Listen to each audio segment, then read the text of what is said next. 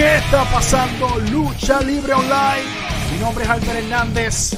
Bienvenido al gran debate. Bienvenido a nuestro canal de YouTube. Otro viernes más. Otro debate más. No pueden.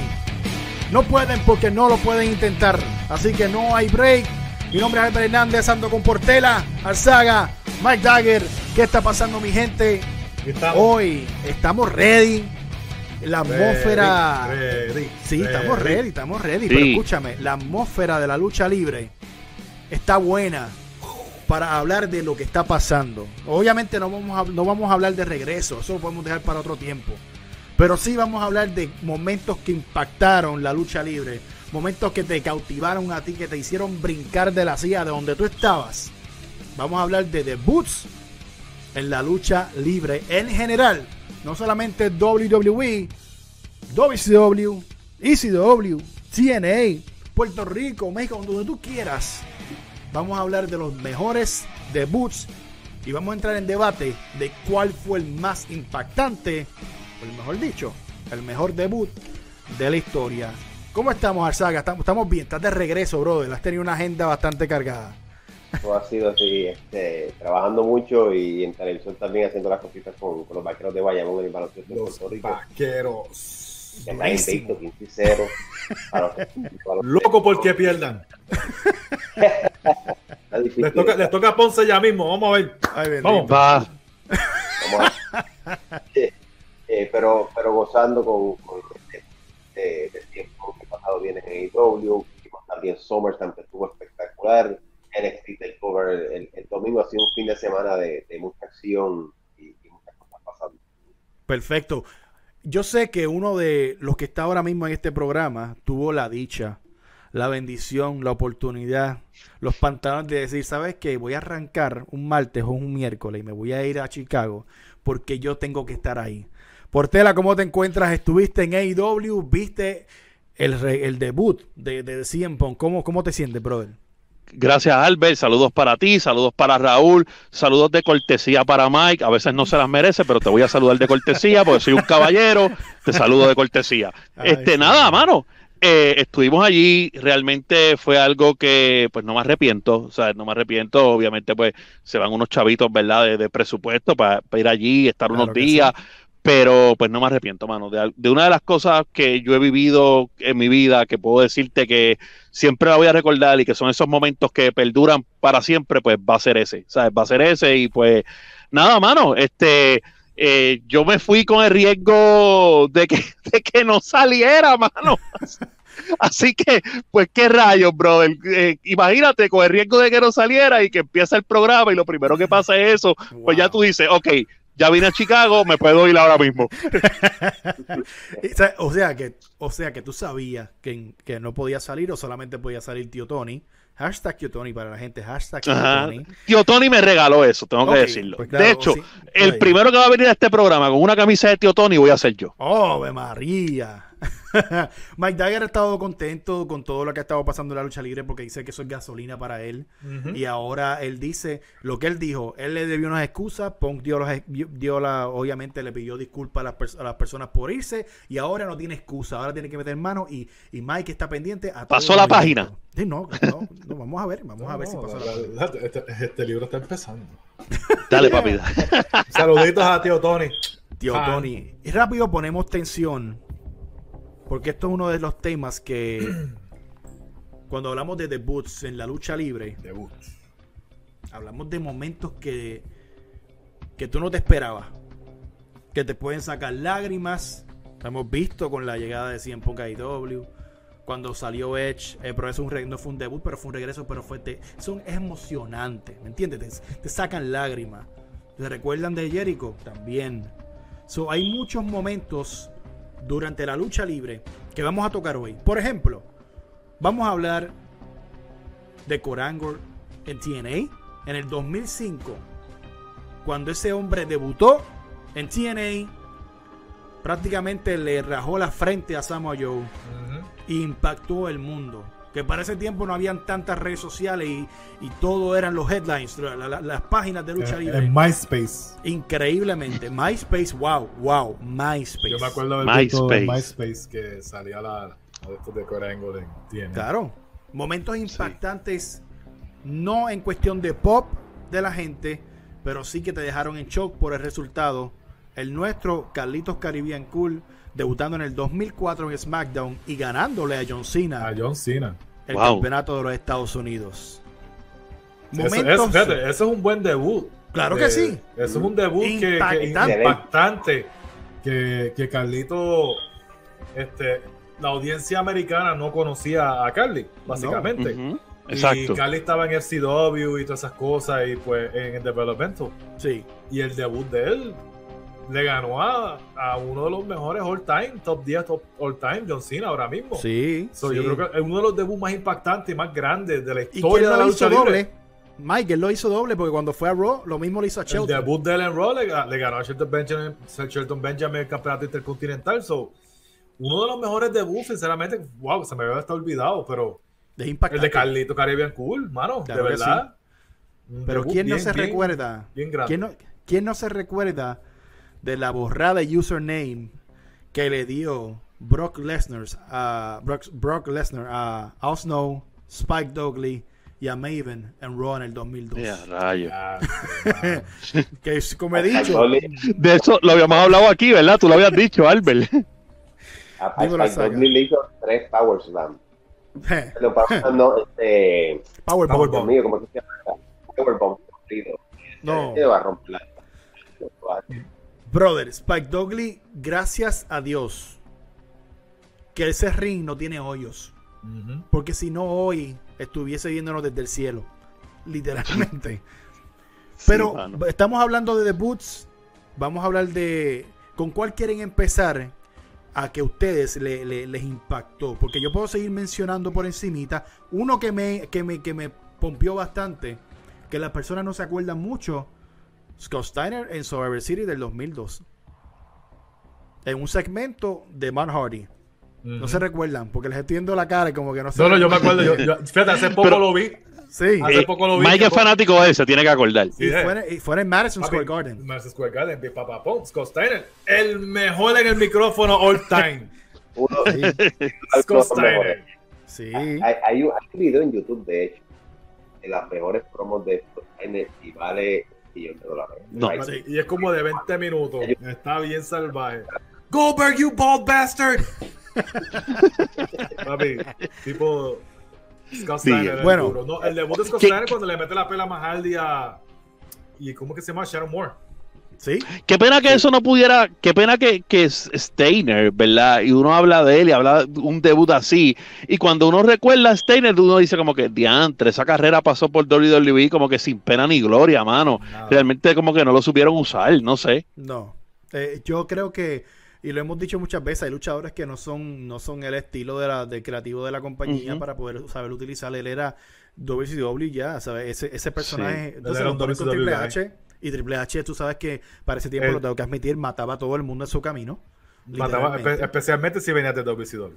sí. No, y, y- no, y, real, y realmente no tenían ni, o sea, eh, lo, lo intentaron con Triple H y tal vez esa era la lucha para WrestleMania, pero no tenían ni química, o sea, que, que no lo quisieron ni seguir intentando porque no, no cuajaban. No. No, no, no. Pero fue, fue uno impactante. Ahora, vamos, vamos a irnos a un, vamos a hablar de un debut. eh, pero bien atrás. De uno de los mejores, o yo creo que el mejor personaje que ha existido en la lucha libre en general. Porque no, no, tengo, no puedo decir WWE, sino en general. Y es nada más y nada menos que el Undertaker. En el 1990 en Survivor Series. Y el Saga, cuando debuta este personaje que se le ve, que enfocan los niños en, la, en, las cámaras. ¿Qué, ¿Qué significaba ese personaje para esos tiempos? ¿Qué significaba eh, esa apariencia de, de Taker para la A mí me remontó, a mí me remontó a cuando yo tenía 4 o 5 años atrás. 4 o 5 años atrás, no, 4 o 5 años de edad.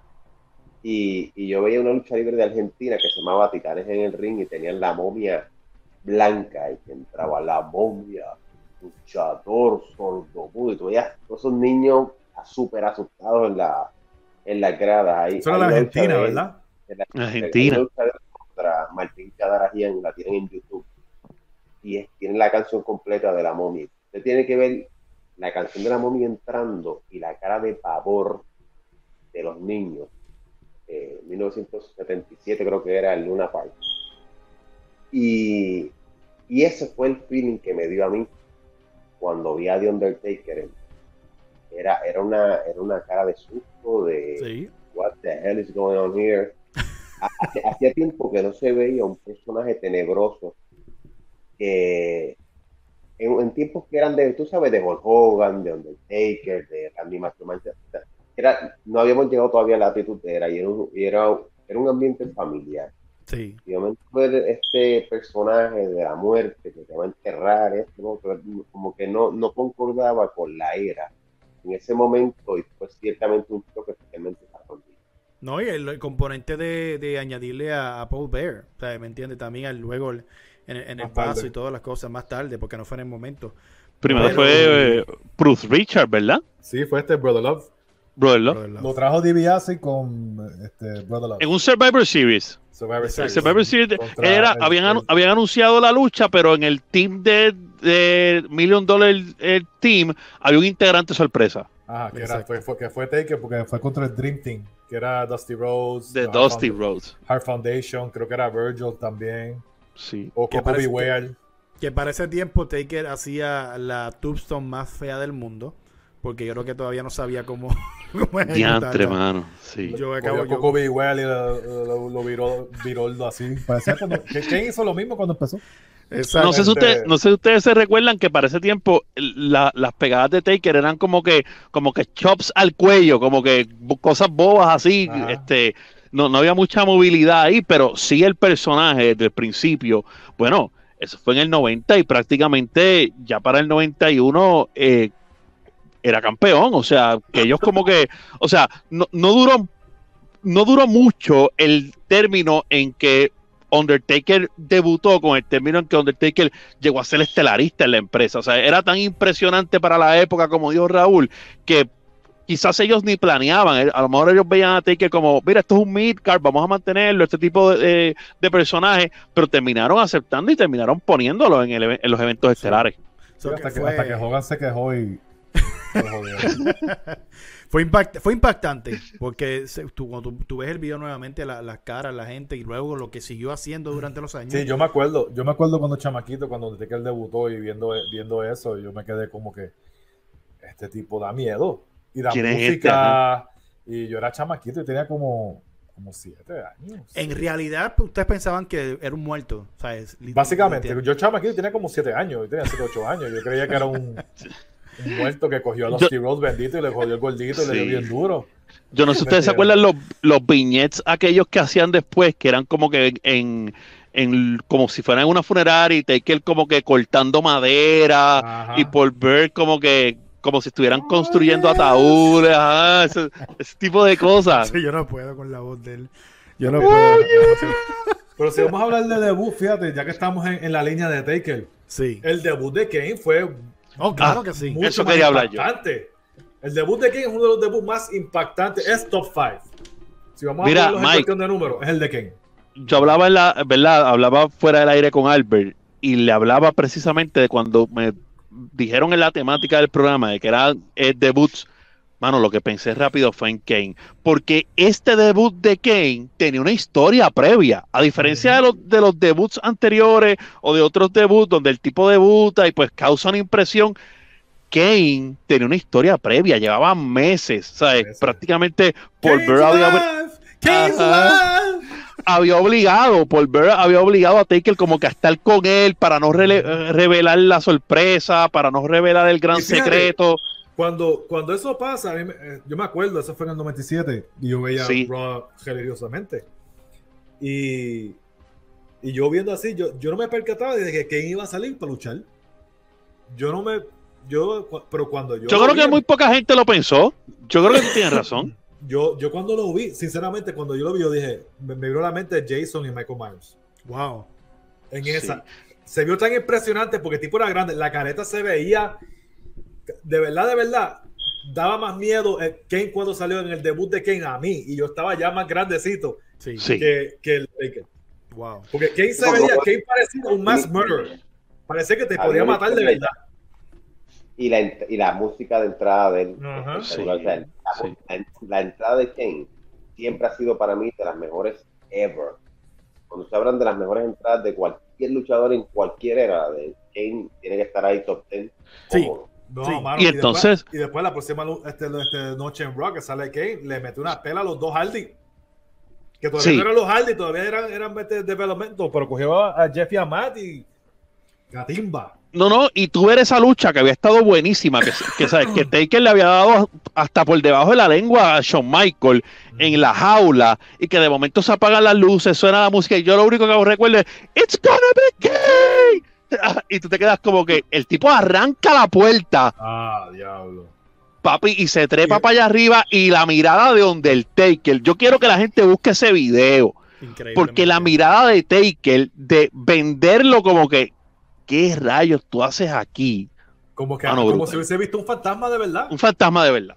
Y lo que Mike dice es verdad, la careta, el, el, el acompañado por Paul Bear, La el, el suit, ajá, eso estaba bien fuera de liga, mano. Tenía el cuerpo, mano.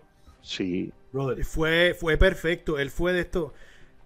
Podías poner a cualquiera, pero no iba a hacer el trabajo que hizo él. Entonces, cuando tú unes, es que para ese tiempo, eh, lo que era lo creativo, cuando hablo de lo creativo, hablo de, lo- de que los que bregan en las luces, los que bregan en los videos, los que bregan en la música, los que bregan en todo, era un componente, mira, perfecto, mano. Todo iba, todo iba en línea. Y Kane, Kane fue eso. Kane fue producto de eso. Oye, este pasado lunes en Raw debutó Doomsday en Raw. La ropa de Doomsday no era la de Carion Cross. La Karen Cross. No, la copa de- de- del debut de Karen Cross es del. el- tú- Ustedes jugaron Revenge, el Executioner, con la careta y las de esto. eh, yo sé que, que Sí, qué diablo mano. están haciendo con Karen Cross ahí. Yo tampoco, yo tampoco. De A mí me dio lástima.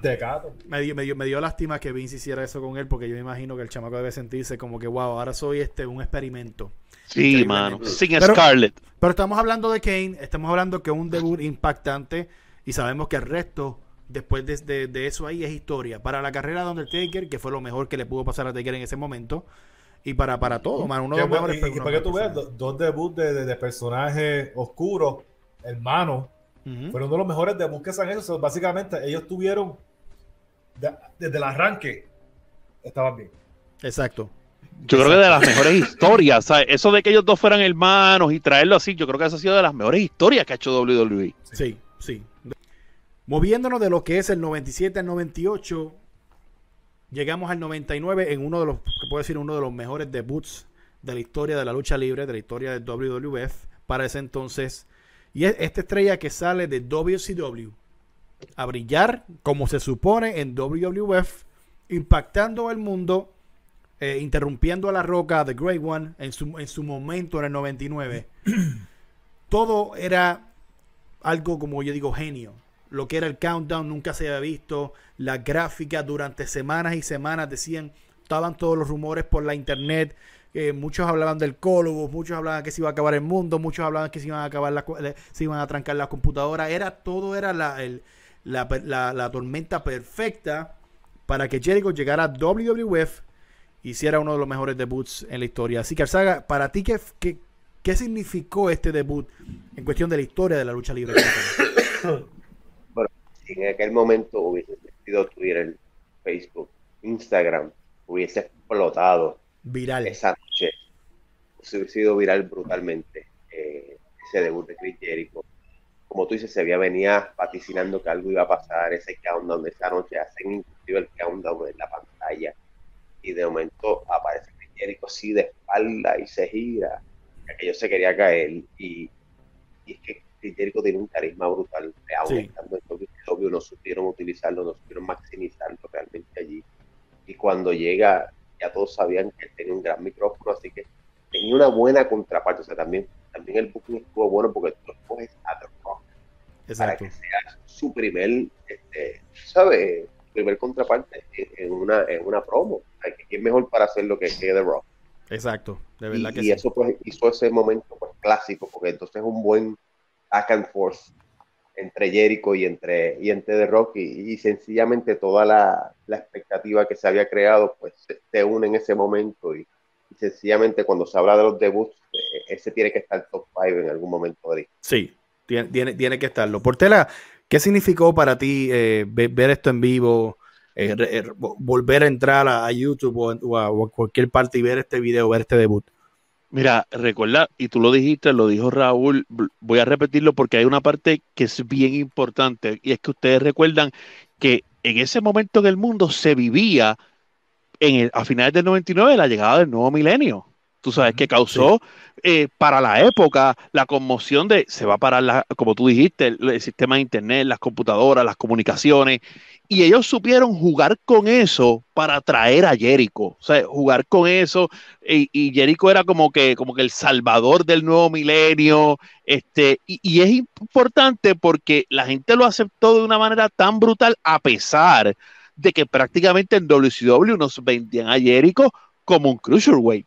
Sí. O sea, que, que, tampoco era que estaba en el plano estelar. Básicamente él lo que hacía en algún momento dado dijo como que los retos esos que le hacía Goldberg era como que lo más alto que lo habían puesto y que prácticamente no se dio, pero eh, en WCW, pero sí este es impactante como no tiene esa, esa trayectoria tan brutal, sí luchaba bien, sí sabíamos que tenía carisma, sí sabíamos que tenía micrófono, pero no era un, un, un player top, ¿me entiendes? Y el, cuando pasó WWF, sí se convirtió en ese player top porque te lo presentaron. Al presentártelo con The Rock, presentártelo con estas gráficas, hacer la alusión al nuevo milenio, pues creo que, supieron jugar con todo y de ahí en adelante Jericho fue un Mike, eh, ¿qué, significó para, ¿qué, significó para, ti ese debut, brother? En cuestión de todo lo que hicieron, música, atuendo, eh, sonido, luces. y, yo sé que yo le he dicho aquí antes, y yo sé que mucha gente no está de acuerdo conmigo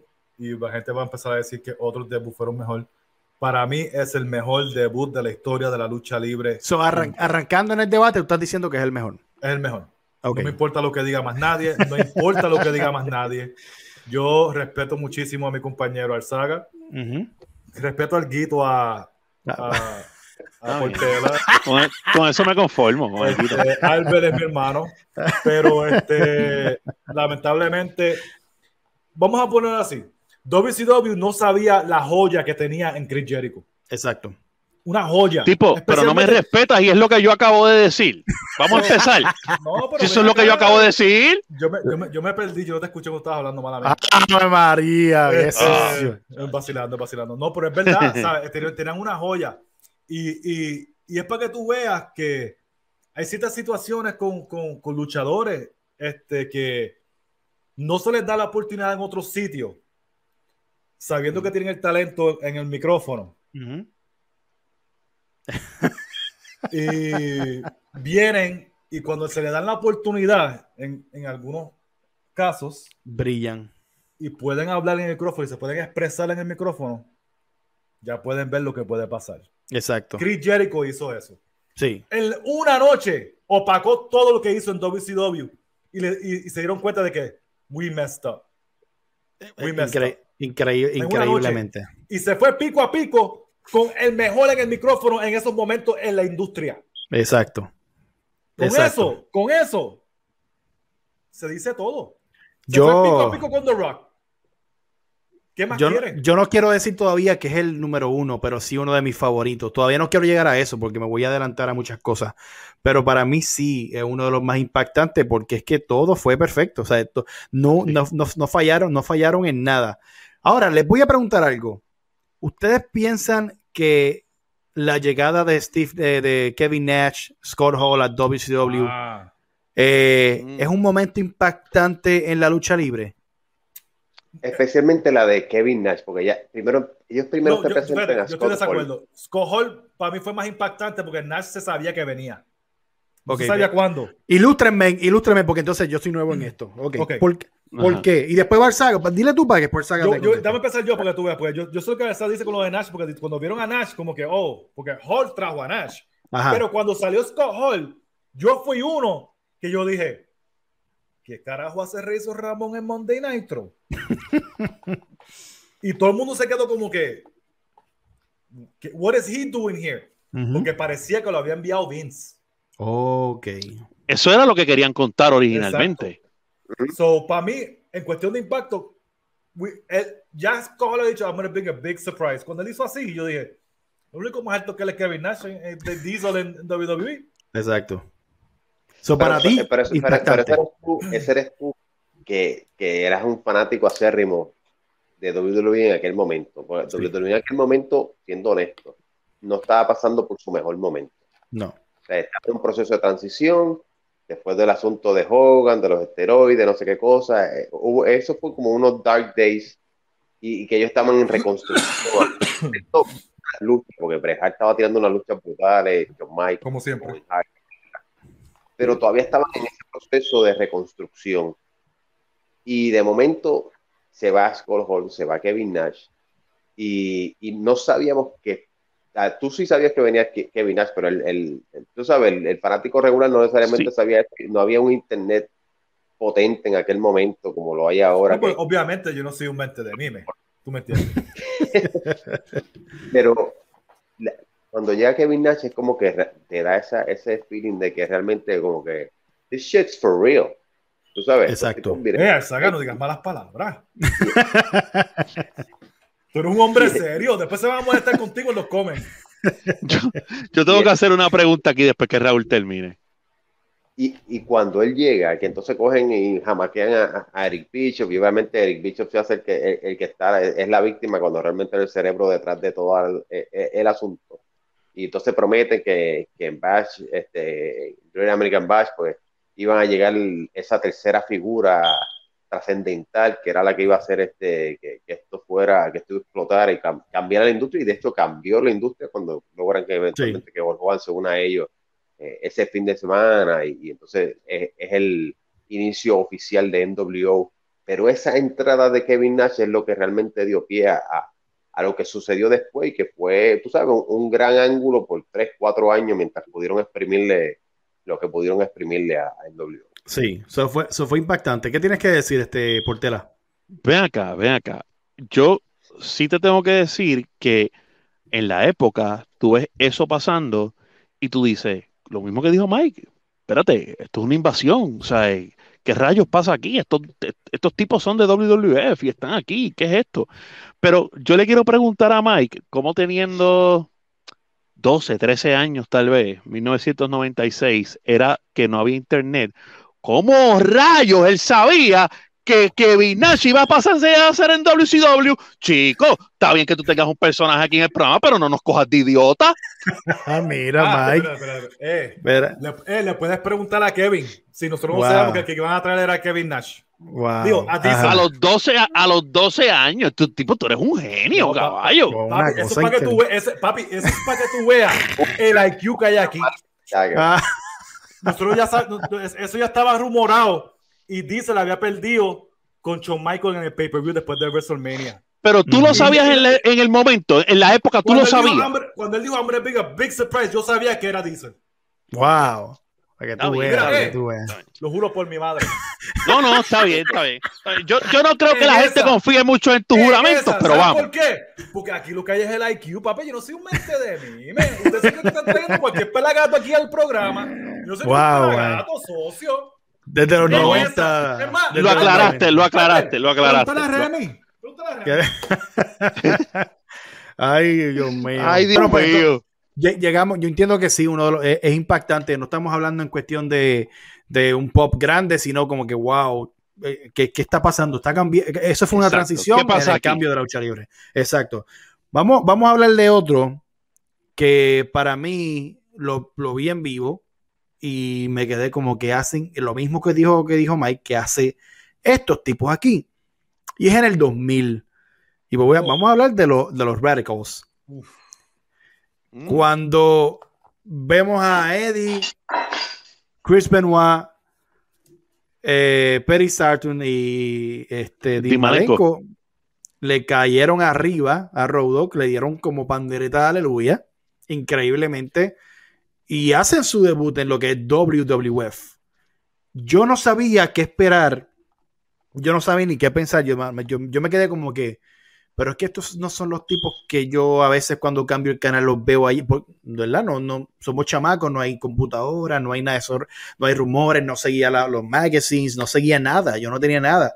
So, yo me estoy comiendo la, eh, la chamba como es por televisión. Y yo digo, mano, pero entonces, ¿qué, pues están aquí, están allá, una confusión que crea un impacto en mí, que yo me quedo hablando todo eso la semana y pensando que, bueno, volvieron, entonces tuve que ver SmackDown para ver, obviamente, después qué pasó. Este, Portela, ¿es un momento impactante ese debut o no?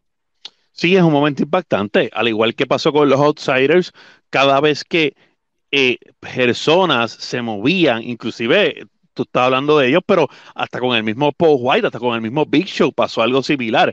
Cada vez oh, que, cada vez, exacto, cada vez en la jaula, cada vez que se movían luchadores de empresa a empresa, por el momento de que había una guerra entre ambas empresas y por el momento en que básicamente a mí me sorprendió porque sí yo sabía eso, eso, eso, que Benoit era, ¿sabes? Había ganado el campeonato. Como dos semanas antes, ¿verdad?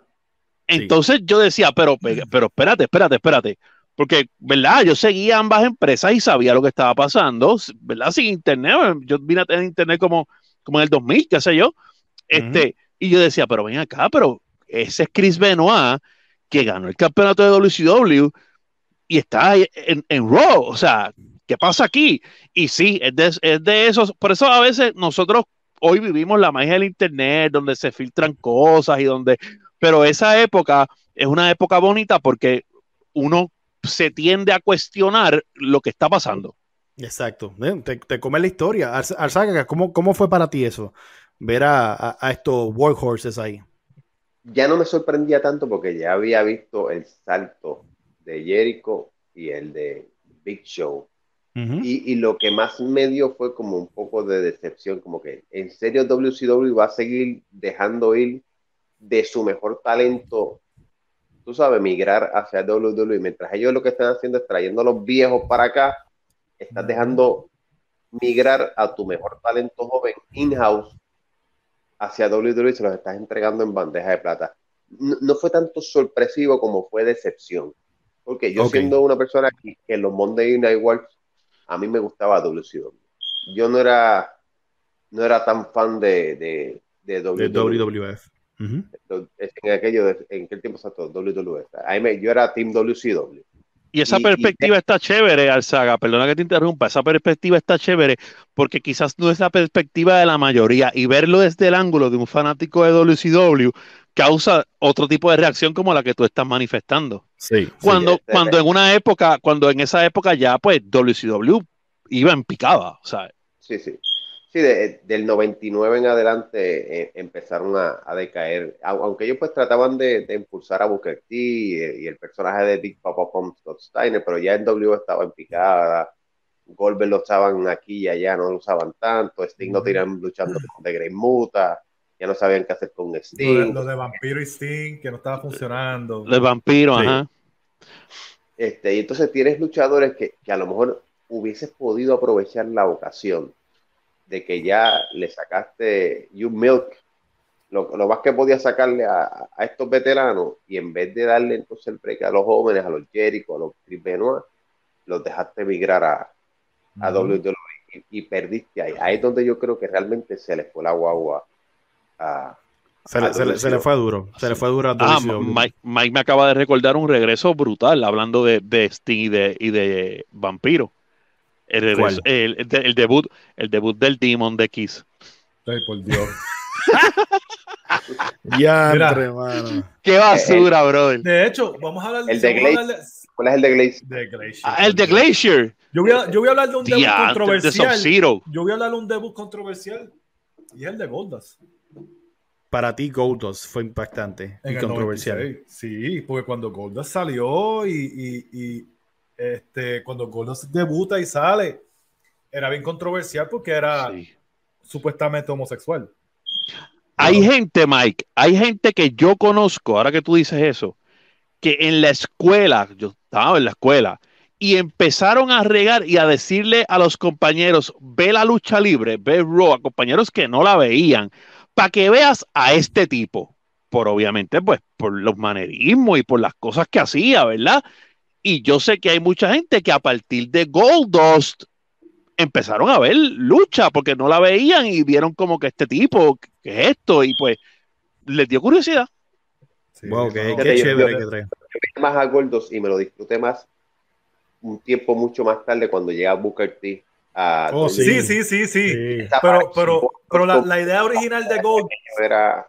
Eh, no, de Booker T Goldust tremendo, me encantaba lo de Booker T. Pero cuando él debuta por primera vez, que le está, que sale con el tatuaje de Razor y está detrás de Razor Ramón. Con Marlina. Este, es algo, fue, fue, fue, fue un debut bien impactante también. Eh, prácticamente fue un breakthrough en cuestión de la cultura. En, muchos aspectos. So, ok. Eh, fíjate, no había pensado, no había pensado, no había pensado en ese. Y, Podríamos decir que que Goldos es el primer guiño de la actitudera? Sí. En cuestiones de un personaje, en cuestiones de un personaje. Fue años antes, pero en cuestiones de un personaje, sí. Y no sé, edgy. Algo como que un poquito más edgy, sí, sí. de los primeros personajes, después Stone Cold y DX y todo eso. Ibas a decir algo, Arzaga. No, no, que en esa misma línea, ya fuiste por 99, el 2000, se rompe WCW y hay algunos debuts eventuales en WWE de todas estas, de todas estas figuras que vienen a invadir. Sin embargo, mm, la recepción en WWE no fue la que yo esperaba. Por ejemplo, cuando debuta Booker T siendo campeón de WCW, es como que, eh, entró Booker T. Yo esperaba que, ya, che, Booker T, tú sabes, yo era fanático de Booker T en WCW y como que la recepción de los fanáticos, como que le No lo querían no lo querían. Este, a mí no me gustaba Booker T en WCW. Pero ven acá, no era que decían mucho que era una copia de Rock por completo, que era una copia exacta, que por el, por el bookend, por la llave final, por todo, por la manera que se vestía. Booker, T estaba antes que The Rock. Sí, pero en cuestión del personaje, pero era Harlem Heat, exacto. Sí, sí, exacto. Ajá. Heat. Pero cuando empieza singles. cuando él se va a singles, le dieron muchas cosas, le dieron muchas cosas de The Rock en WCW. Sí, pero sí, Raúl, pero sí Raúl trae un punto bien importante y es que uno esperaba, porque obviamente había habido una guerra de marcas que cuando, y que WWF terminó comprando, que cuando comenzaran estas estrellas como Booker T, como DDP, que fueron los primeros que llegaron, le mencionaba a Albert ahorita también al regreso de NWO en No Way Out 2002, y no tuvo la recepción. No sé si fue que, que, que, que WCW terminó tan desgastada que ya no importaba, pero no tuvo la recepción, mismo Big Papa Pon tal vez, no tuvo la recepción que uno que vivió los Monday Night Wars y que conocía la historia pensaba que podían tener. Pero es que nadie, habla, nadie habla de los momentos cuando hicieron Nitro en Raw. Esas, esas dos semanas corridas que hicieron Yo los me acordaba de eso. Mira, la media, una media hora antes que se acabara Raw, cambiaban todo el escenario, ponían todo la hora antes y ponían WCW y al fanático no le, no le no, querían el producto. Pero te digo algo, de los debuts de WCW a WWE, impactante que, que quedó DDP. bueno. DDP. El de DDP, cuando salió, que se quita la careta. Sí, muchachos, y, Goldberg. Ese es el ah, que iba a decir. Ese, para mí fue, de todos los que vinieron de WCW, el más impactante fue el de Goldberg. Y es porque porque lo hicieron bien y lo hicieron con la roca. Te ven a Rock que de Rock viene de su regreso de, cineasta y le gana a medio mundo, incluyendo a ganarle a, Stone Cold en, en, WrestleMania y él diciendo, ya, yo, yo soy el caballo, le ganaba a este, a Purano, me engano a Sutano y a mí no me queda nadie. Y de momento suena la canción tan, tan, tan, tan, y que esa es la canción de Goldberg que yo me, yo soy fanático de Goldberg, yo soy fanático de Goldberg. No. Y yo sé que él es un luchador limitado, de tres movidas de cinco minutos, pero yo me gozaba. A Saludo a la esposa de Goldberg, tremenda persona, buena gente. De, hecho, a, Raúl le tengo que dar algo. Eh, Raúl, el domingo, yo creo que Goldberg lució mejor que como en las últimas diez veces, por lo menos duró más, ¿verdad? Sí, eh, La, la, lucha no fue mala. La de, no, pues por eso te digo, ¿no? El final fue, ¿eh? eh sí, pero pero en, el caso de, de, Goldberg, él, él, venía con esa aura en ese tiempo, es cuando UFC está empezando a, a darse a conocer. Y él tenía un tipo de personaje tipo UFC. Exacto. Sí. Y, yo que soy fanático de UFC, pues me identificaba con, con Bill Goldberg, porque era un tipo que, tú sabes, no viene aquí a comer gofio, yo vengo a coger a estos tipos, darles en la cara en dos minutos y bueno, que estarle. Y tengo la mejor entrada en toda la lucha libre, porque la mejor entrada en la lucha libre a fines de los 90 era la de Goldberg. yo, saga, yo creo que al año, al año yo veo ese debut como más de cinco veces, porque me gusta la reacción de la gente. Sí. Eh, yo recuerdo ah. que ya para ese tiempo había rumores en internet que, él iba de, que, él, que él iba a debutar, pero no, no, pues todo el mundo no sabía si era en ese momento o no. Pero, brother, es como tú dices, la canción, eh, eh, la persona que estaba en el ring que, que, lo hizo vender muy bien y solamente tan simple, no tiene que hablar muchas cosas en el micrófono. Tú quieres saber quién es Next. Y esa voz, esa fuerza, es que era, mano, es un complemento que tú no, es que tú no puedes igualar. A Goldberg es de estos luchadores que tú no puedes copiar. por, más que digas que él copie otras cosas, tú no puedes copiar a Goldberg. El que diga que tú puedes copiar a Goldberg es un, es un loco. Y si Mickey lo dice. En, cuestión de personaje, es once in a lifetime. claro que sí, claro que sí. Y ese momento para mí, el debut de Goldberg en WWE, es top 5 de todos. De todos, por, por, lo que significaba él. Tengo un debut para Mike. Tengo un debut para Mike. Mano, que yo sé que a, mí, que yo sé que a él lo decepcionó y a mí también. ¿Cuál? Mano, la manera en la que, oye, Bret Hart era la cosa más caliente en la lucha libre en el 97 ah, después de Montreal. En WCW. En WCW, brother. Ah, Dios mío, pero, pero ¿qué pasó ahí? Porque Bicho, sabe de lucha libre, lo que sabe Metal Blade. Dios mío, señor. Ay, padre. Saludito a Metal ahí, Dios santo, señor. Drop the ball. Ese es un luchador que yo tengo una gran expectativa en WCW, de verdad. Ah, no. Nosotros, mira, nosotros hemos hablado de esto en, en otros programas, creo que lo hablamos en un programa que no era de gran debate, era otro, ¿verdad? Ajá, era otro. El de WCW, que hubiésemos hecho. Sí. Breja sí, hubiese llegado a WCW como debut y en vez de hacer la porquería que hicieron, que fue ponerlo como árbitro, o si hubiese puesto como el, esfuerzo, que no fue ni árbitro, y, hubiesen hecho algo para que él se fuera atrás de Hollywood Hogan o traicionar a Sting o algo, hubiese sido mil veces diferente y mejor. Pero ¿qué hicieron? Lo ponen de enforcer para ayudar a Sting. Hace la estupidez eh, con Sting que ni que. Ellos quisieron recrear un screw up. Estúpido, para después ponerlo en el pay-per-view, el primer pay-per-view con Ric Flair, que estaba más apagado que. pero mira, Mike, pero no hubo ningún screw porque el árbitro contó tres de verdad. O sea, hasta eso salió mal. Exactamente. Mal y, y, ya mismo AEW hace la misma mierda. después, de, después de ese, de ese debut de Bret Hart y que la embarraron, yo creo que este fue el momento en que WCW empezó a, Claro que sí. Sí, sí, sí. Por, por, por, por, completo, por completo. oye, en el pay-per-view que más vendió en la historia de la empresa, Starcade 97. Wow. Mira, iba a mencionar que hablamos de el debut de Goldberg en el 2003 en WWE. Más o menos para esa época sucede algo, pero aquí en Puerto Rico, cuando la IWA estaba ah. en su máximo apogeo, o sea, ya venía aquel este famoso eh, feudo de los hermanos en dolor contra Fabio Vega, Chiquita, pero ya eso estaba como que ya empezando a bajar y necesitaban algo nuevo. Y de momento aterriza en la IWA el Rey Phoenix Wow, y sí. creo que allí en la Pepín Cestero aquello se quería caer. O esto el debut que, caben 25 mil personas, pero en ese Pepín Cestero que lo que caben son 4 mil, 5 mil, habían como 7 mil, que, había gente yo creo que, techo allí. yo creo, Raúl, que el debut como tal, el debut como tal fue en Tua Baja, en la, en la Barceló, donde se quitó la máscara fue en la Pepín. Pero el debut como tal, que Sabio había estado semanas diciendo que el mejor, el de, el de Puerto Rico, iba a ser, que él iba a traer el mejor, y Banderas hacía el reto. Cualquier luchador que crea, yo le voy a dar una oportunidad, y cuando está todo ese revuelo en el ring, que están los técnicos y los rudos, sale con una silla, con la, la, la, máscara y la chaqueta en Gabán.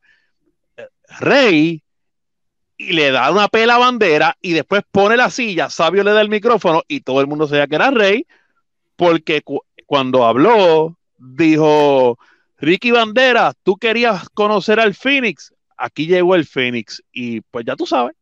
En cuestión de Puerto Rico, yo creo que es el debut más, el debut más, más, importante. y más impactante de, la lucha libre y en, los años que... Porque, sí, porque fue, fue el, salto más grande en cuestión de nombre. El primer salto nombre, o sea, pues Chen fue un buen salto y, todo eso, pero el nombre de Rey González era el, era el nombre más grande activo.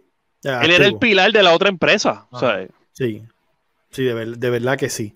Yo me voy a mover en, durante esos, esos, mismos años, porque hablamos ya de Brock, de lo que hizo Brock, obviamente con Art Snow y con todas estas personas, y eso fue sumamente impactante. ¿Qué ustedes piensan del 2005, este debut de Corango TNA? Me voy contigo, Portela. ¿Qué, ¿Qué piensas de ese debut? Mira, mano, este era el momento donde uno ya venía viendo TNA, pero realmente hacía falta como que ese ese nombre, ese star power, y el ver a Kerangol, la manera en la que lo hizo, con Joe, o sea, realmente no solamente abrió una puerta, porque después de eso, pues llegó más gente, llegó eh, los Hardys, llegó otra gente, pero sí yo creo que él fue como que, que rompió ese molde de que las grandes estrellas de WWE pueden ir a Impact Wrestling, pueden ir a TNA. pero el primero que se fue para allá grande así fue Christian. Sí, pero no tuvo. Eh, yo, yo, lo, yo lo quise volver a ver y no de verdad no, no, no encajé en el, en el no fue, como, lo trabajaron. Era, más grande. Sí. exacto, exacto. Eso fue lo que quise decir, sí. Sí. Pero también fue la manera que lo trabajaron. El de, el de Christian Cage para ese entonces, él entra eh, con la camisa de, de, Team Canada, como que, ah, soy de ustedes ah, que si mierda, que si pero entonces después se viran, pero es que el cuadre de todo fue tan largo que no dio, no, sé, como que fue, lo hizo ver como uno más, exacto, pero el, lo de Core, Angle eh, se lo vendieron grande, lo vendieron grande. Yo estaba invicto. Joe estaba invicto. y mira qué cosa, ahora tú miras a Joe en esos videos y tú dices, ¿qué le veían? Porque físicamente se veía, parecía un nerdo gordito eh, virgen. Si tú te pones a ver y míralo, peluito. virgin. Sí, tú, te pones a ver a Joe y tú dices, me puse a ver, a mirar y yo, mano, pero es que, que, se le veía a Joe para ese entonces, porque nosotros no veíamos eso, pero ahora cuando veo los videos digo, ya entre, Corangor se veía superior a niveles increíbles al lado de Joe. O sea, Joe se veía un bebé, bebé por completo en todo el sentido de la palabra, en apariencia, en todo, y contiene ser un matador, ¿verdad?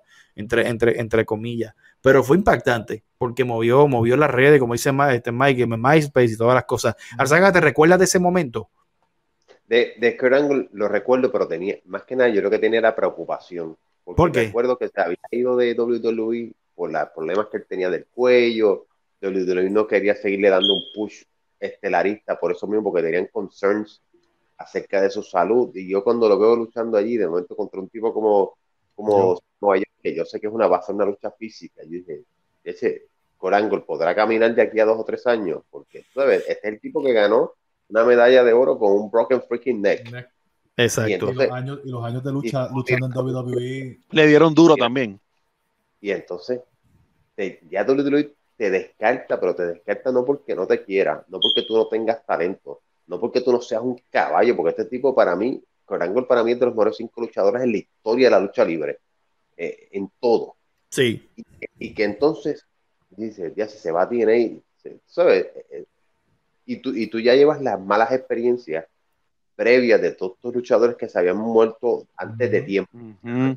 Hennig de la vida, de, la vida, Rick Rude, Macho Man Randy Savage. Entonces, mi preocupación era más del lado genuino de su salud. Exacto. Porque, porque no se retira si tiene estos problemas o por lo menos se coge una sabática de, de cuatro o cinco años, como hizo Edge, tú sabes, que se cogió unos cuantos años para realmente recuperar su cuerpo. Y él no, él, ah, no me quieren, pues me voy para ti a luchar. Entonces, tú sabes, sigue maltratando entonces su cuerpo. Sí. Y la factura fue tan grande que cuando Kurt intentó volver la última vez, digo, Kurt hoy es un día tipo de cincuenta y pico de años, pero lució malísimo, o sea, no, pero no, se podía ni mover. No es para no es para estar a, lo mal de salud que estaba él, porque tú lo ves y ese ve bien, por fuera, pero eh, por dentro él dice hasta que, lucha, hasta que lo ve luchando. Hasta que lucha, él dice que tiene muchos problemas. Tiene muchos problemas. Él, últimamente ha, dicho muchas cosas sobre su cuerpo que, sí. que él no. De, hecho, uno. él es uno de estos tipos que ha, ¿verdad? Que, que tiene los podcasts estos de Conrad Thompson, ¿verdad? Él es uno de los tipos que, que tiene. Y, y Kerangol, les voy a decir algo, que era una faceta que yo no sabía de él. Kerangol es un tipo que le encanta darse para arriba. O sea, él glorifica su carrera a niveles grandísimo. Grandísimo. O sea, tú lo escuchas. Tengo que escucharlo. Sí, sí, papi. No, no, tienes que escucharlo, papi. Acuérdate que como que yo soy la hostia. No, sí, sí, sí, sí, Él lo dice, literalmente él dice, y, para mí tiene la verde. Yo no, yo no puedo decir nada malo de eso. Pues, bueno, él dice también que el mejor luchador de la historia es Bret Hart y pues ahí pues se gana mi cariño y mi ah, amor. Pues, ah, ah, pues, perfecto, perfecto. Entre que, ese es su, que ese es su dream match que nunca tuvo y bla, bla, bla. Ajá. Hubiese quedado buenísimo. Entre esos mismos años, no, hemos, hay, hay, dos, hay dos players aquí bien grandes uno de, ellos John Cena, uno de ellos John Cena. Porque es que uh. tenemos que hablar de John Cena. Uh, ah, usted, usted, está trayendo las cosas como que ya ¿verdad? El de John Cena. Sí, porque John Cena eh, con, con, Kurt fue el, su debut, pero fue esos debut no impactantes hasta el momento que él dio el bofetón y, y, y, demostró un poquito de cría, obviamente. O sea que fue, fue bien. Exacto. Eso, eso va a correr por años y años y años y eso nunca se va a ir.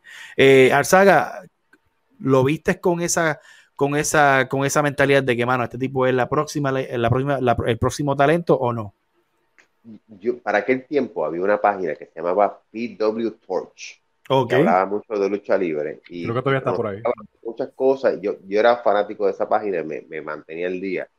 Y sabía que venía un cuarteto de, del eh, desarrollo de los centros de desarrollo de WWE que iba a ser de alto impacto. Y era John Cena, que era prototype en aquel momento, Batista, Randy Orton y Brock Lesnar. cuatro que can't miss. Otro caballo. Y, después y por el lado. Exacto. Y cuando él debuta, yo dije, este es el primero de varios que yo sé que, les van a dar un push brutal en, ese momento. Y cuando tú lo haces contra un Kurt Angle, que ya Kurt Angle estaba súper establecido, había sido campeón, es como que te estoy dando ya el hint de que este chamaco va a ser una de las caras. Si, va a ser la cara principal o no, como lo, eventualmente lo fue, pues e, eso era difícil predecir en ese momento.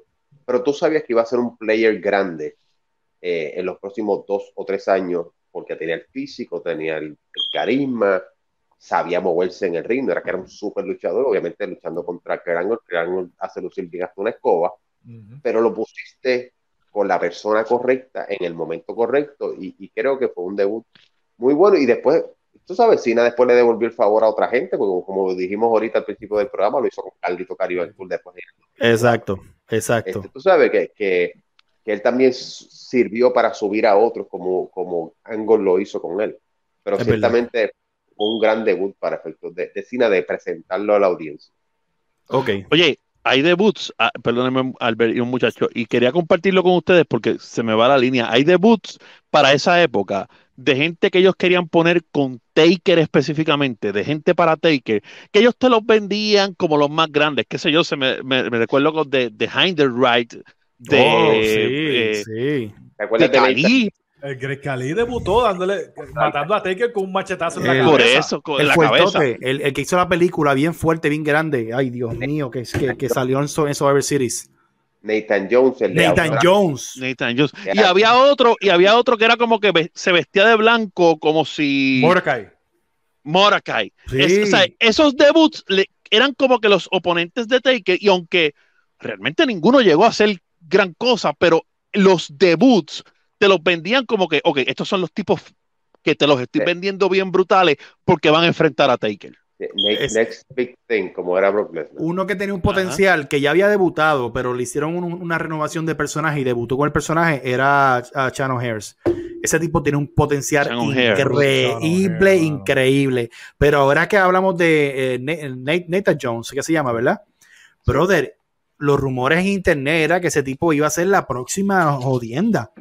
Pero era, era, supuestamente era tan bruto y tan Steve que no, no, no pudieron, pero el tipo tenía el look. Estaba más verde que una mate de plátano. Sí, exactamente, exactamente. cogió piso, nunca, cogió piso. Tenía el físico, pero no. Exacto. para los que no sepan quién es Nathan Jones, si usted ve la película esta de, de Lee, ¿cómo que se llama este? No Bruce Lee, el, otro. Jet Lee. Jet Lee, que se llama, creo que es Fearless. un boxeador al final de, de, de, la, de la película, es un tipo bien grande, bien fuerte. Ese es Nathan Jones. Exacto. Sale muchas películas, sale muchas películas. Y hablaron de que eran gol, pero el primer intento de hacer algo olímpico en WWE fue con Mark Henry. Sí que lo vendieron como que había sido también este eh, competidor y había sido estilo otro y como que te lo intentaron vender al principio como que bastante fuerte. Sí, hubieron, es como dice este Portela, hubieron muchos durante esos años que hicieron sus debuts, hicieron sus cambios de personaje, hicieron sus modificaciones. Eh, hubo uno de ellos que se supone que, querido por muchos, odiado por, por, por otros, el mismo Cien Pong que llegó a ECW y, debutó bajo la marca el Straight Edge. Sí, el debut de CM Punk fue uno eh, que se esperaba bastante, pero como ya sabemos, él salió de, de Ring of Honor bastante over y se fue a ICW a, a, probar suerte. Pero no fue, obviamente, no estamos tan impactante porque ya lo habían anunciado durante el tiempo y, y, y CM Punk fue poco a poco acoplándose a lo que era el estilo de WWE. Bien difícil salir del estilo indie. ¿Cómo se llamaba? Así pasó mucho, discúlpame, este Albert eh, y Daniel, en los 80. En los 80 hubo muchas figuras que, que, debutaron en WWE, por ejemplo, Hulk Hogan. Él llega en una lucha en pareja con Bob Backlund contra los Samoans. Y pues la gente quería a, un Hulk Hogan, pero realmente el Hulk Hogan no explotó hasta tres semanas más tarde cuando le ganó el campeonato a Iron Chick. Pero en su debut real, cuando regresa a la empresa, que es con Bob Backlund, eh, el debut de Macho Man, eh, el debut de Ultimate Warrior, ¿eh? porque en ese tiempo de los 80, sí. WWE no te creaba la película de que viene fulano acá. Eso empezaron a hacerlo después de los 90. Exacto. evolucionaron. por eso es que no, podemos hablar de los debuts de muchos luchadores de los 80, porque aunque tuvieron un impacto grande en, las empresas, en su debut como tal, fue algo que pasó.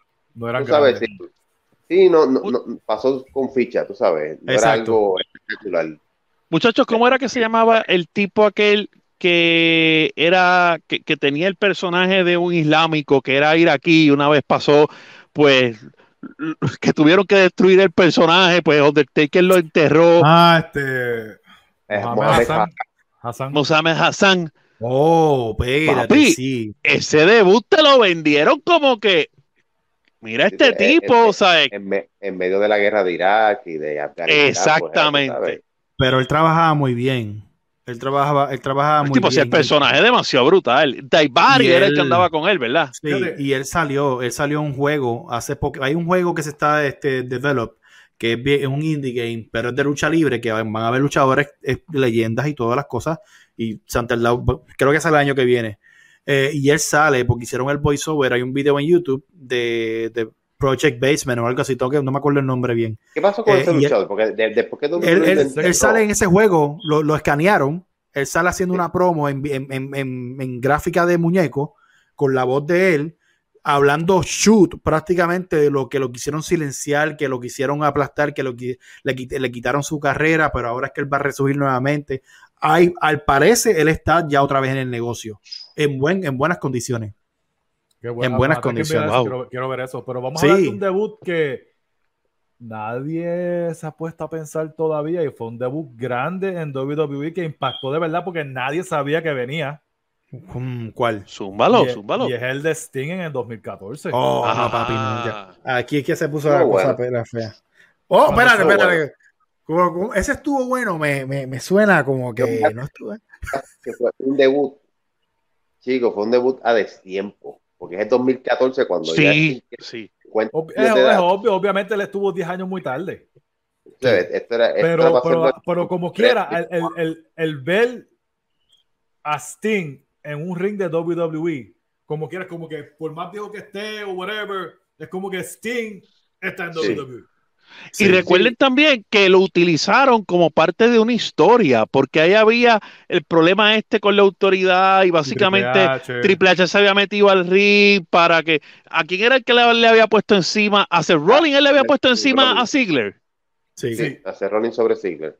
Ajá, y entonces llega Sting, empareja la cosa y bueno, este, Mister, tengo una oportunidad por el campeonato anual, Dolph Ziggler, quedó over. Ziggler siempre tiene una oportunidad anual por el campeonato, una, todos los años. increíblemente. pero el saga, como, para ti a, a, destiempo, pues no, que no te impactó. Me, gustó, pero, pero no, no, tú sabes, esto es como que 15 años muy tarde para mí. Para mí, a Ric Flair. Y ver a Ric Flair llegar a WWF. También. ¿Cuál, fue un, ¿cuál ves? ¿Cuál ves? Las dos. Pero yo creo, pero yo creo que la primera, por lo que significaba, por el, por el título, yo creo que tiene más impacto. Eso es más importante, seguro que sí. El 92. Eso sí. Que él salió y, y, Bobby Heenan lo presentó como el verdadero World Champion. Es como que, oh shit, tenemos a Ric Flair aquí contra Mr. Perfect era su alicate. eso yo creo que fue, fue un debut bastante grande que, de eso, pero bueno, el Sting de verdad es algo que, que se debería hablar más. Funcionó, no, funcionó. Nunca, nunca, se creía que se iba a ver, jamás. No, no, no. Y, El, el, sonido de la música, eh, el, el, video, el, todo, todo, brother, para mí fue una cosa, wow. Yo, y después, y después viene a Triple H y como quiera siempre gana el maldito. Sí, esa, esa, decisión. Sí, ahí hicieron, ahí hicieron, eh, mano, ahí hicieron lo de DX con lo de NWO, pero quedó brutal. quedó muy bien, pero yo les voy a decir una cosa. Triple H es un tipo consolidado. Quizás ese era el único, el único WrestleMania de Sting. Mano, Sting debió haber ganado esa lucha. Fue, fue el único WrestleMania de Sting, ¿verdad? Sí, sí, fue el único, porque después se lastimó y pues, pues ya ustedes saben, aunque ahora sabemos que no está lastimado. Pero me da gusto, me da gusto que fue el último, el único WrestleMania de Sting y de verdad no fue una mala lucha. Y el, el combinarle los NWO, el combinarle el DX, eh, yo me acuerdo lo en vivo y brincando como loco, pero ver el final como que me quedé como que ya, entre manos, pero Triple H no seas tan WCW Killer, porque es que de verdad, de uno intenta defenderte y no hay, no hay ningún minuto de break. Aunque Triple H venía de perder con todo el mundo en WrestleMania también. Sí, es, no, Triple H perdió credibilidad en los últimos años por perder con todo el mundo, eso no, y eso no estuvo Perdió con todo el mundo. Aquí es que se van a poner la cosa, porque ya vamos para para Contemporáneo, contemporáneo. Sí, contemporáneo. 2016 lo imposible se hace posible.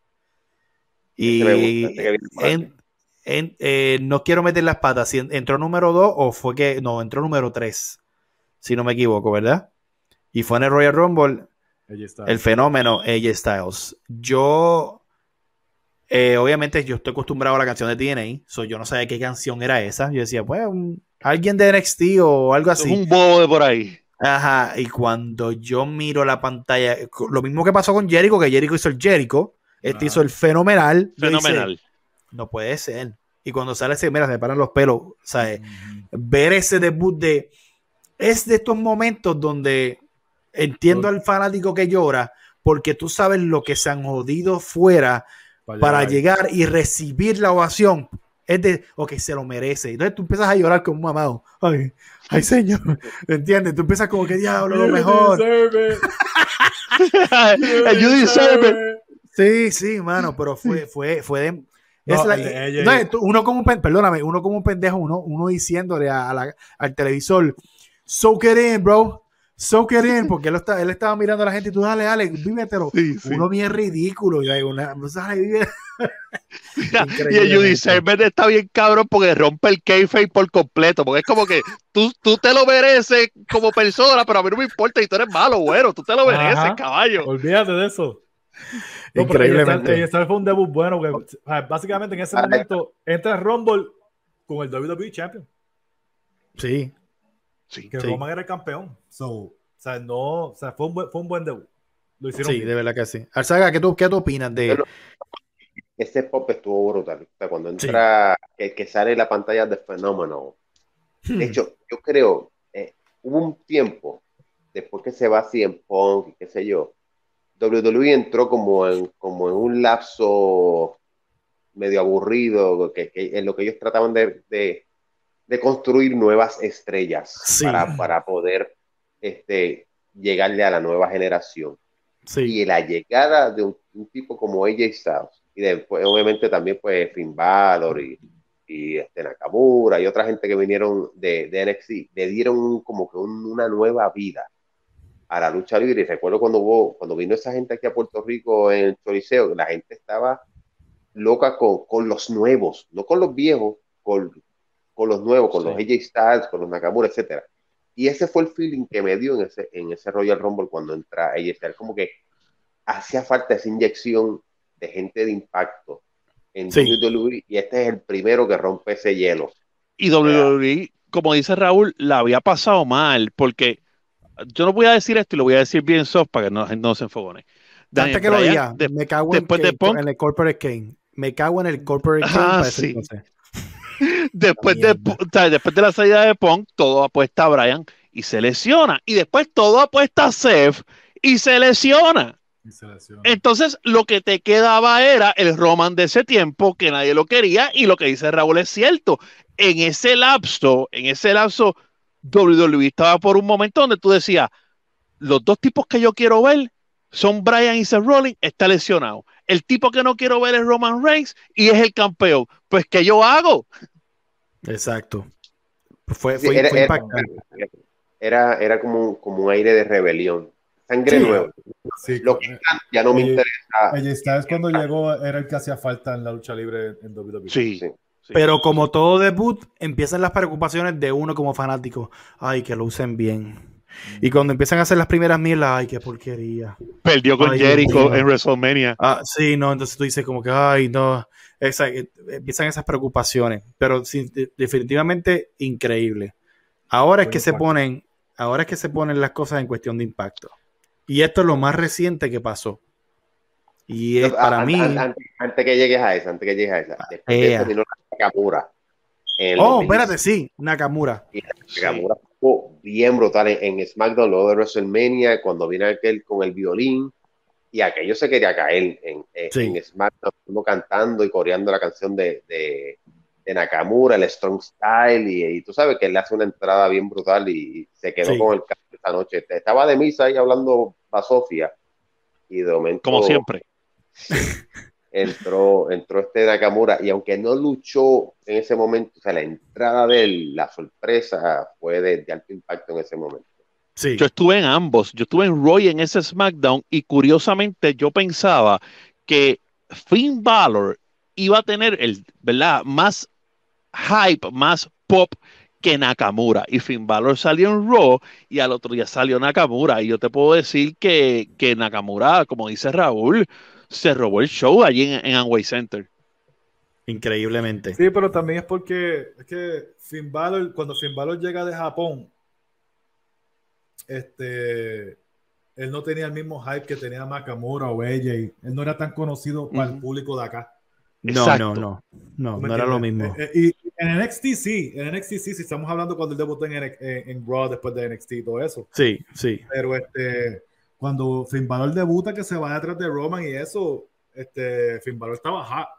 Sí, bastante. Sí, sí, en eso estamos hablando, en, en, los debuts del, del, main roster, que fueron, el mismo, fueron el mismo lunes y martes. O sea, el lunes después de WrestleMania 33, lunes debuta Finn Balor y martes debuta Nakamura. Sí, buenísimo, buenísimo. Pero vamos a hablar de, de este debut que es el más reciente es el que experimentamos todo eh, un viernes en un show conocido Rampage. Y aquí Te faltó Moxley. Perdona, bueno, bueno, Moxley, espérate, perdón. Moxley debutó en AEW. Eh, bastante bueno. Yo me recuerdo haberlo, haberlo visto en vivo. Y fue ver un Moxley donde yo decía, ok, este Moxley, Moxley yo nunca lo he visto. Se, se supone que es el Moxley que hubiésemos visto en WWE. Y fue, fue, fue bueno verlo pero no impactante porque sabemos que iba a estar ahí. eso es lo que quiero decir. no sé qué tú tengas que decir. es bueno verlo, pero no impactante. Entonces, porque sabíamos que iba a estar ahí. Yo creo que lo que hizo lo que hizo Moxley impactante esa noche fue que, como tú dices, que no vimos a Dean Ambrose. Exacto, exacto. Fue bueno verlo. Eh, Alzaga va a decir algo. que antes de entrar con, con, el debut del pasado fin de semana, tenía que mencionar uno que te había indicado fuera del aire, que era el de Santino Marella en Italia. Oye, sí. Cuando, sí. cuando Vince McMahon, que hace tremenda. Vince hizo una promo brutal con Umaga, era para aquel tiempo que estaba el feudo de Umaga con, con Bobby Lashley, y ese presentó Monday Night Raw en vivo en Italia. Entonces, eh, nada, supuestamente a Bobby Lashley le habían dado una pera, no lo habían dejado entrar en el coliseo, y pues como Umaga no tenía nadie con quien pelear en aquel momento, invitan a alguien de la audiencia y de momento empiezan a señalar a varias personas, este, hasta que vamos tú y de ahí que entra Santino Marella, eh, que todos sabemos que es canadiense, by the way, Santino era judoka, que no lo sepa, Santino era judoka, e iba a ir a las Olimpiadas en judo con Canadá, antes de que le llegara la oferta de, de WWE y firma con WWE. Él es canadiense. Sí. Canadiense. Ves que mira, te lo puedo decir una cosa. Yo me he comido la chamba de todo el mundo, de los hermanos que no eran hermanos, y ahora me como la chamba de que él era de Italia y ahora me voy a enterar que es de Canadá. Oye, pero Y de hecho, el Marela viene por Gorila Monsoon, que era de, que, que, el apellido real de Gorila Monsoon era Marela. Y entonces, de ahí que sacan el nombre de Santino Marela. Y entonces, él entra ahí al, al, ring, en Vince lo, lo, entrevistan. ¿Y de dónde tú eres? De, de Reggio Calabria. Y Reggio Calabria que es una de las ciudades cerca donde estaban sí. ahí en el, en el show, y que tiene un equipo también en, en la Liga A2 allá de, de básquet de Italia y con un acento italiano bien brutal y le pregunta y él contesta en italiano, no sé qué cosa, y tu nombre es Santino Marella, no sé qué cosa, y, se ganó toda la audiencia, usted tiene, eso está en YouTube, usted tiene que verlo. Sí, sí. yo, me acuerdo, yo vi eso en vivo. Y se quedó, se quedó con la audiencia, y de momento entra Bobby Lashley, le hace un spear a, a Umaga, le pone a, a Santino encima y Santino gana y gana el campeonato y más, aquello intercontinental y aquello se quería caer allí en no, Italia. Lo, lo, que está brutal de ese, de ese ángulo, básicamente, es que un fanático, supuestamente un fanático, básicamente gana el campeonato intercontinental. Sí, exacto. Y lo hicieron muy eso quedó brutal. Eh, a mí no, fue, fue, fue, un buen pop. Sí. Fue, fue, fue un buen pop. Pero para mí ese ah. tiempo también fue vago. En lucha fue vago ese tiempo pues había, había bien escaso talento. Eh, esos eran los tiempos de, de, ¿cómo se llamaba el tipo este? Que luchaba mucho con Triple H, que también era de, Rus de Rusia. Ah, este, eh, de, Vladimir Kozlov. Vladimir sí, Kozlov. Kozlov. Oh, se nos olvidó un debut. ¿Qué pasó? Tumba. Hulk Hogan ya había llegado a WCW. Y obviamente Ajá. no fue tan impactante porque ellos hicieron una firma, un trato y lo pasaron por Disney, qué sé yo, pues la gente ya sabía. Pero estando Hogan en WCW, anunciaron que Macho Man Randy Savage iba a llegar a WCW y que Macho Man iba a hacer una de dos cosas. O saludar a Hulk Hogan o darle una bofeta. Yeah. Starcade 94. Starcade 94. Hogan luchaba con, porque para ese tiempo había un tipo que era Brutus, que era Brutus de Barber, que, lo que era amigo de él, pero lo atacaba enmascarado. Hogan le quita la máscara, resulta que es su mejor amigo, pero a la vez que él luchaba con su mejor amigo, el Booty Man, no se acuerdan de eso, sí, también anunciaban que Macho Man iba a llegar a WCW. Starcade y que iban a pasar una de dos cosas, o que le iba a dar en la cara, o que le iba a dar la mano, y le dio la mano. Smack you, Hogan. no, I'm gonna shake your hand. I'm gonna smack you, Hogan. Smack you, Hogan. Uh, yeah. No, mano, esas, esas mierdas de antes y sus nombrecitos y sí. sus ángulos. Sí, sí. Bueno, pues hablamos de, del más reciente. Hablamos del más reciente. Estamos bien. Vamos, está, vamos, vamos, a hablar del más reciente. Eh, Cien Punk dice que se fue en el 2005 de la lucha libre y regresó en agosto 20 del 2021. Y para mí es uno de los debuts más orgánicos, más perfectos, sin tener que ser perfecto. Y estamos hablando de Cien Punk en la llegada de AEW. O sea, obviamente, muchos dicen, Mike ha dicho mucho, se esperaba el pop. Pero el pop fue a nivel de donde no se escuchó ni la música.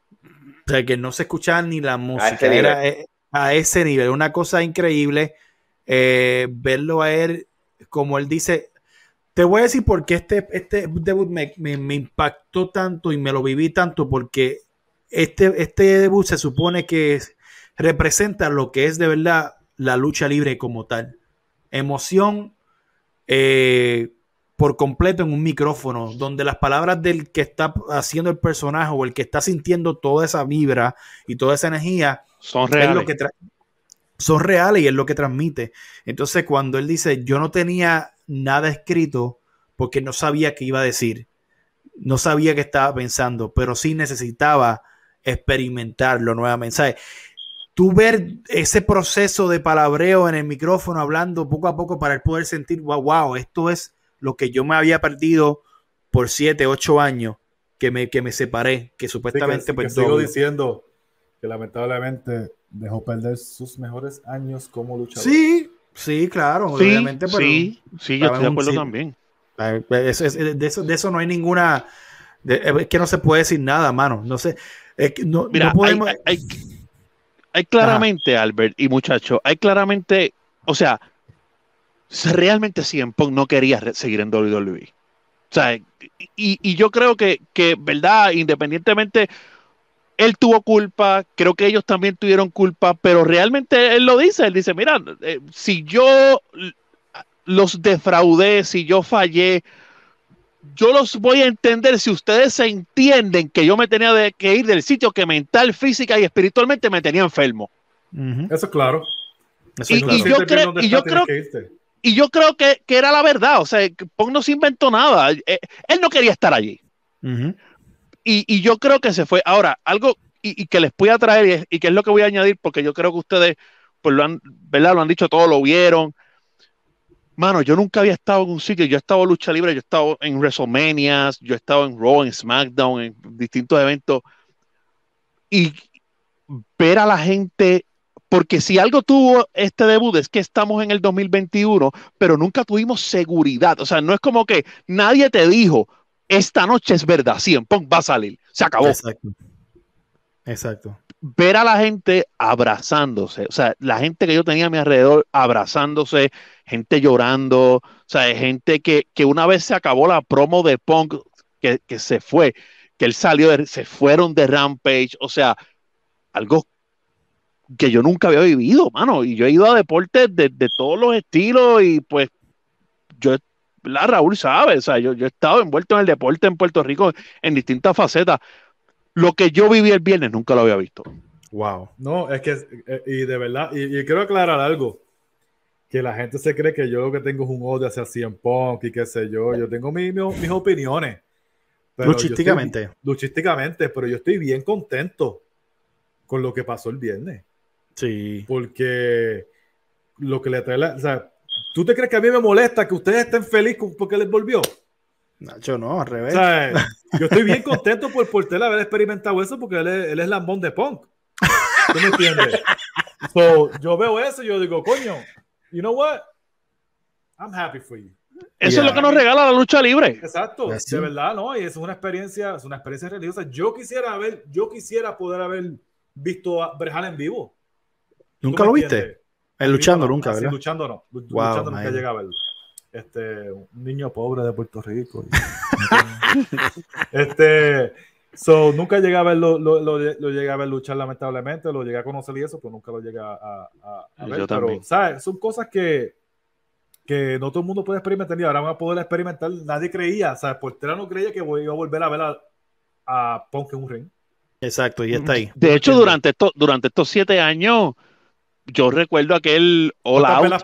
¿Cuántas veces prendiste vela? No, yo recuerdo, mira, ¿ustedes se acuerdan del All Out que él iba a estar en, en, en, en Starcast la noche antes?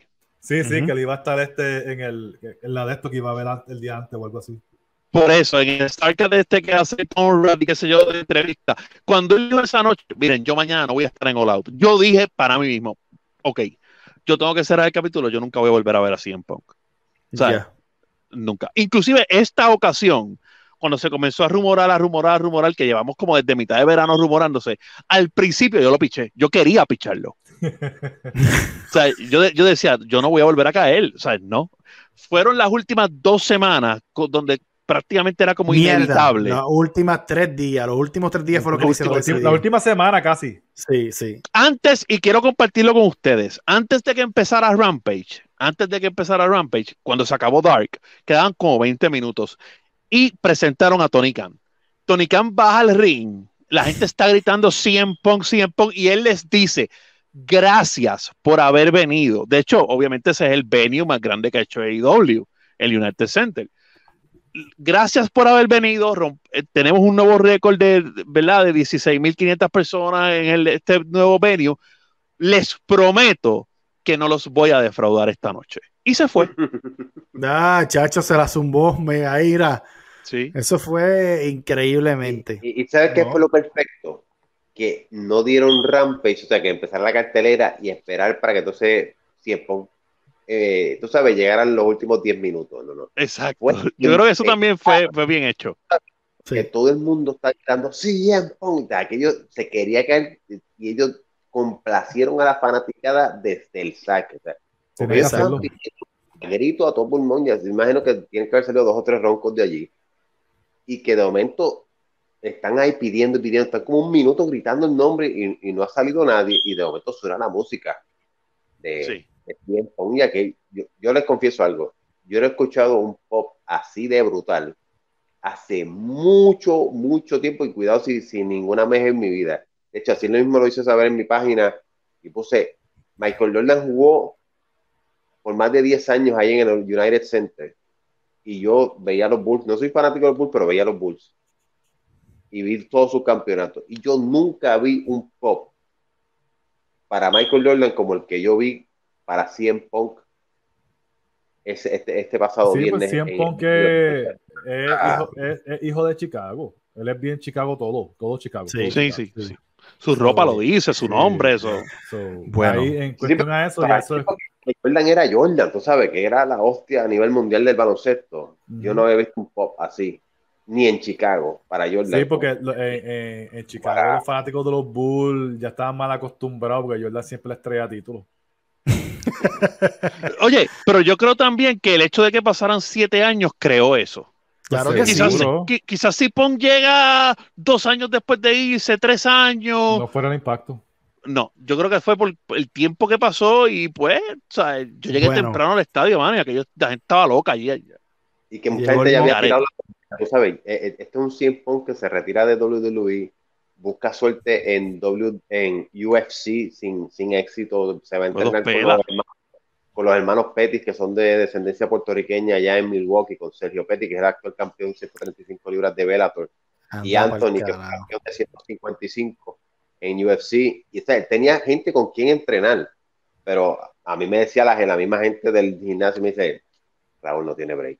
No, no la tiene. O sea, él entrenó allí Jiu-Jitsu, MMA, Muay Thai, que a lo mejor algunas de las cosas que aprendió allí, no te extrañe que la, las integre ahora en lucha libre y haga sus dos o tres cositas, pero no la tenía. Y entonces, cuando yo vi las dos pelas que cogió en, en, en UFC, cuando tiene break aquí, este, y creo que ya se va a retirar, no va a hacer más nada en su vida.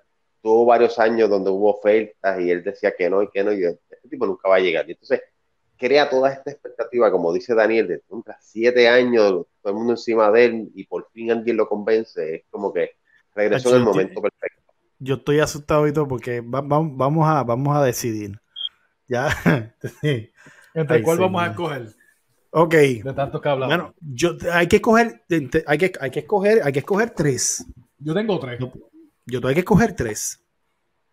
Y no, tres. No, no, hay, es que no hay, no hay otra manera. Tenemos que escoger tres. Eh, está difícil, pero hay, hay que hacerlo. estamos ready. Hay que escoger tres. Dale. Yo tengo, tres. Yo yo tengo tres en mente. Ok. Diablo, qué mierda. Ya, que ya, ya, ahora estoy trancado. Pero nada, no, vamos al yo Tengo, ya yo los tengo en la mente ya. Todo. Yo estoy, tú estás, tú estás tranquilo. Tranquila. Eh, Empieza tu Albert. Sí, voy a qué, qué mierda. Qué mierda, qué mierda, qué mierda. Albert, Albert, si quieres empiezo yo.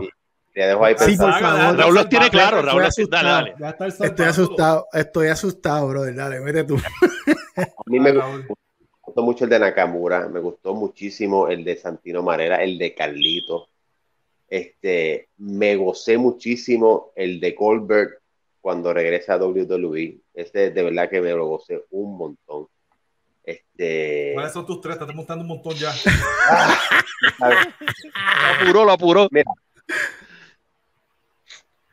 Eh, adiantre. Tengo que, con dolor en el alma, tengo que dejar el de Goldberg fuera. Número 4. ¿Qué? Tengo que dejar el de Goldberg fuera número 4. Yo no tengo el de Goldberg. Yo tampoco. Tengo que poner número 3 al de Kane.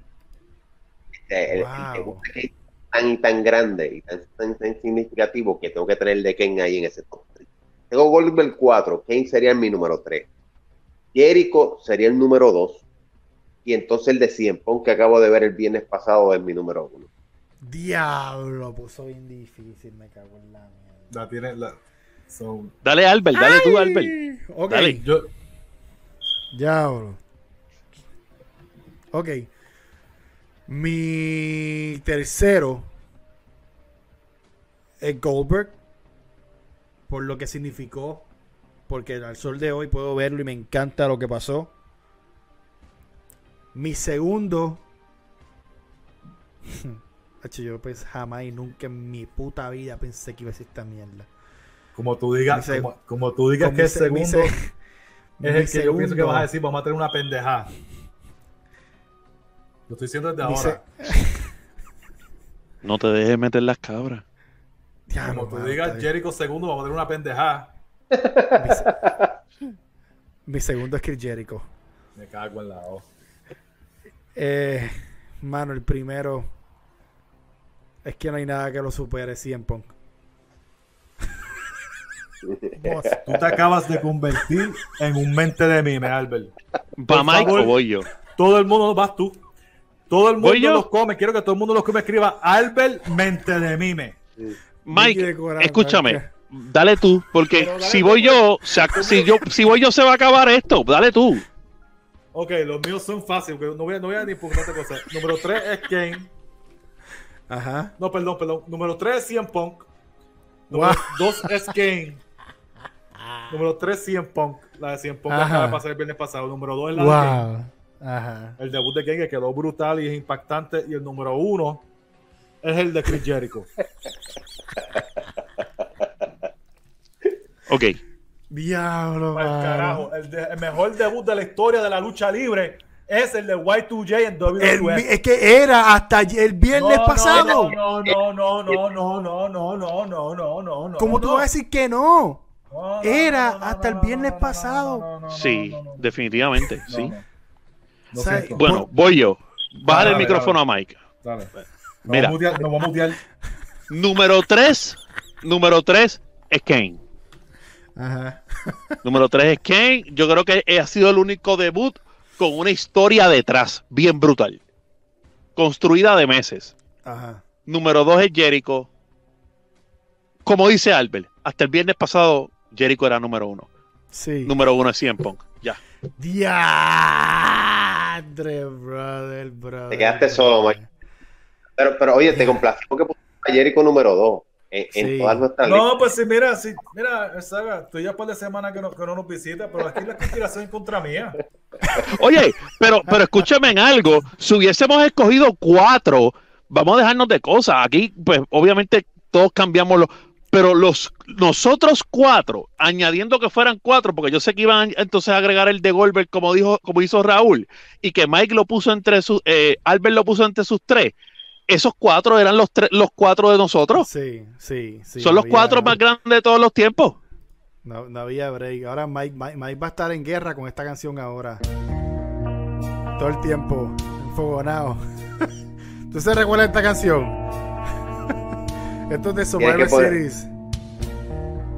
Tienes que poner. Ah. Ay, señor. No lo, no lo quisiste molestar. Mike. Eh... No lo quisiste molestar porque yo hubiese cerrado el programa con otra cosa. No, claro. Es que tengo que cerrarlo. Mike. Perdón.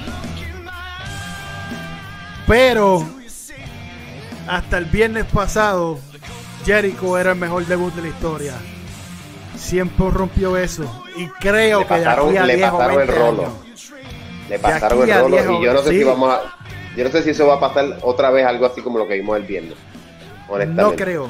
No creo que Brian, no creo que Bray Wyatt, no creo que nadie. Nadie. Nadie. Mira, ¿sabes qué? ¿Sabes qué? Para los mentes de mime. El debut de, de Karrion Cross en Raw fue mejor que el de 100 Ahí es, en este momento, es cuando My Dagger merece todos los insultos que ustedes le dan. Buenas noches. Ay, Vine, mi Portela, ¿dónde te conseguimos? ¿Dónde te conseguimos? No, papi, me voy a buscar el Daniel Portela en Facebook, Daniel Portela en YouTube y Tito underscore 0096 en Instagram. Durísimo que... Alzaga, ¿dónde te conseguimos, brother? Me consiguen en la libreta de Raúl Alzaga en Facebook, me consigues en arroba Raúl Alzaga en Twitter, en Raúl Raúl.alzaga.9 en Instagram. Me encuentras aquí con ustedes en Lucha Libre Online. Claro que sí. ¿Qué está pasando Mike Dagger? ¿Dónde te conseguimos, brother? Ustedes saben dónde me pueden conseguir porque se pasan mandándome mensajes de odio. Me pueden conseguir a mí en Mike Dagger84 en Instagram, Mike Dagger84 en Twitter y me puedes conseguir a mí y a Albert Hernández. Y pronto, cuando empiece la temporada, va a estar el señor Alzaga. Va a venir a vacilar con nosotros. Y también un día esto vamos a traer a la portera también a vacilar. Claro que sí. También para que Utah pierda otra vez, como perdieron los Hawks. Este, me descuide con mi Mira, mira. El, el Quinteto PR, el Quinteto PR, cuando empiece la temporada de NBA, va a venir caliente. Vamos a tener un montón de invitados demasiado a juego. Vamos a tener entrevistas. Ya van a ver lo que viene por ahí con el Quinteto PR en YouTube, Instagram, Facebook.